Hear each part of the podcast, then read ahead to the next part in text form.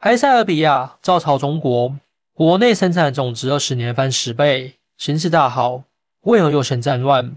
嘿，非洲哪个国家的女性最漂亮？毫无疑问，那就是埃塞俄比亚。其实这里不仅有高颜值的美女帅哥，其经济在整个非洲地区也是属于翘楚。这是因为进入二十一世纪后，该国领导人发现，在所有的国家中，只有中国从半殖民地半封建的社会走了出来。在改革开放后，积极引进西方先进技术，成为当今世界上的强国。埃塞俄比亚领导人也有样学样，积极学习中国的发展经验。并大力引进中方技术以及资金，这对于推动该国的快速发展起到了积极作用。在很长一段时间内，其国内生产总值增长率冠绝全球。既然该国的经济取得了如此显著成就，为何现在又陷入了战乱当中？在这背后又有哪些黑手？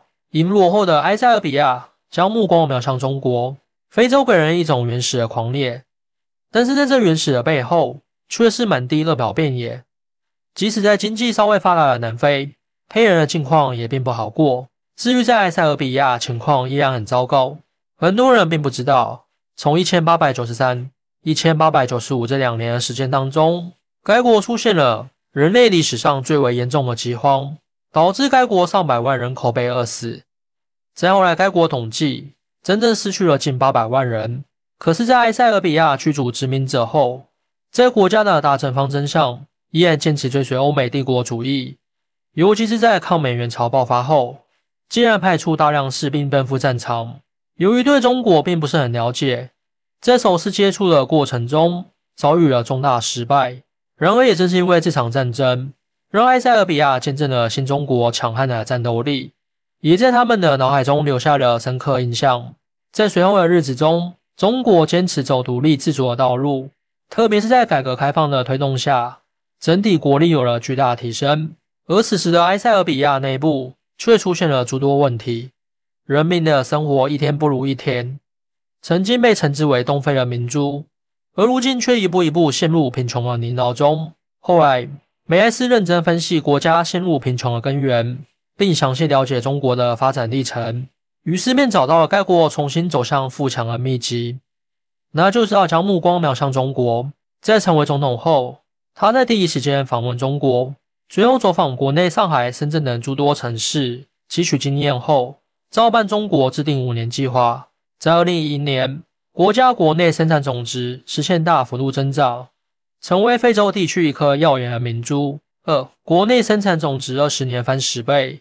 进入二十一世纪后，埃塞俄比亚政府选择侍从中国，这对于该国而言，不仅只是明智之举。更大幅度推动该国经济的快速发展，也被联合国评为非洲脱贫样板。埃塞俄比亚人口众多，超过一亿人，是非洲第二大人口大国，而这在很大程度上也对该国经济的发展提供了极其广阔的市场空间。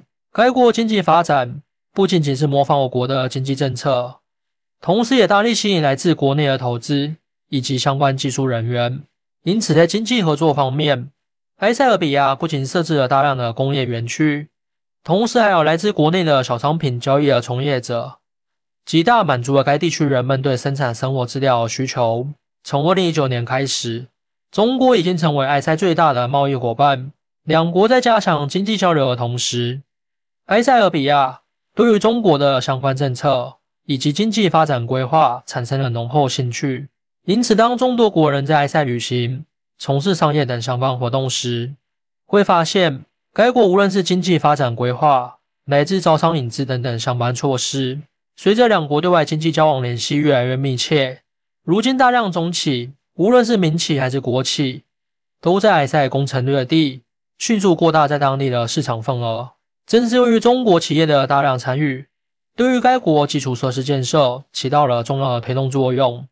埃塞不仅修建了非洲第一条轻轨。同时，也修建了第一条电气化铁路，这不仅能够大幅度推动该国的交通以及物流等相关行业的发展，更能满足该国人民的出行需求。此外，埃塞俄比亚在2016年修建了亚铁铁路，该项工程所有技术指标全部都按照中国标准进行制造，既推动了我国相关企业走出去的战略，又大幅度提升该国的货运效率。以往埃塞俄比亚到吉布提两国公路的通行里程长达一个星期。显然，在全球化的大背景下，如此慢的铁路根本不能满足两国贸易以及人员往来，也进一步限制了埃塞俄比亚相关产品的出口。该铁路的修建大幅度降低了通行时间，由原来的七天降低至十个小时，这对于推动该国经济发展起到了举足轻重的作用。正是因为积极向中国学习，在一九九九年时。埃塞国内生产总值只有七十七亿美元，但是到了二零一九年，该国国内生产总值猛增至九百六十亿美元，成为非洲经济的一颗耀眼明珠。三，美国的黑手，毫无疑问，埃塞俄比亚在进入二十一世纪后取得了非凡成就，不仅该国经济总量实现翻了十倍，并且儿童的死亡率下降近四十，已经成为联合国所公认的脱贫样板。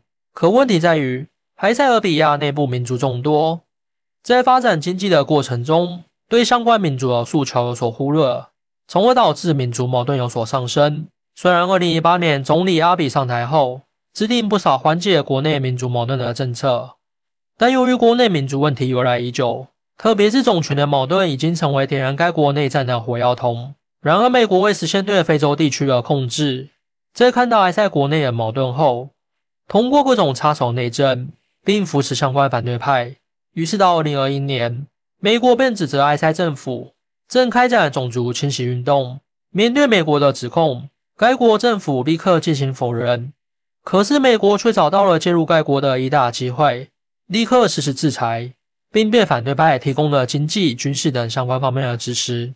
于是，在当年，提格雷人民阵线被要求在当地实现自治。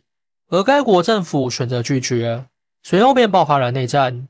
与此同时，在南方又出现了奥卢摩解放军，试图推翻该国政府的统治。作为非洲曾经的经济明星，如今却陷入内乱当中。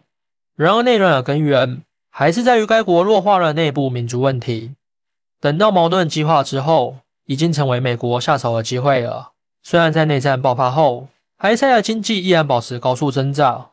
但如果内战扩大化，必然会导致所有的经济成果全部付之一炬。也希望在不久的将来，无论政府军还是叛军，都能握手言和。毕竟，只有国家好了，人民才有幸福美好的生活。更多精彩内容，请关注半年听书。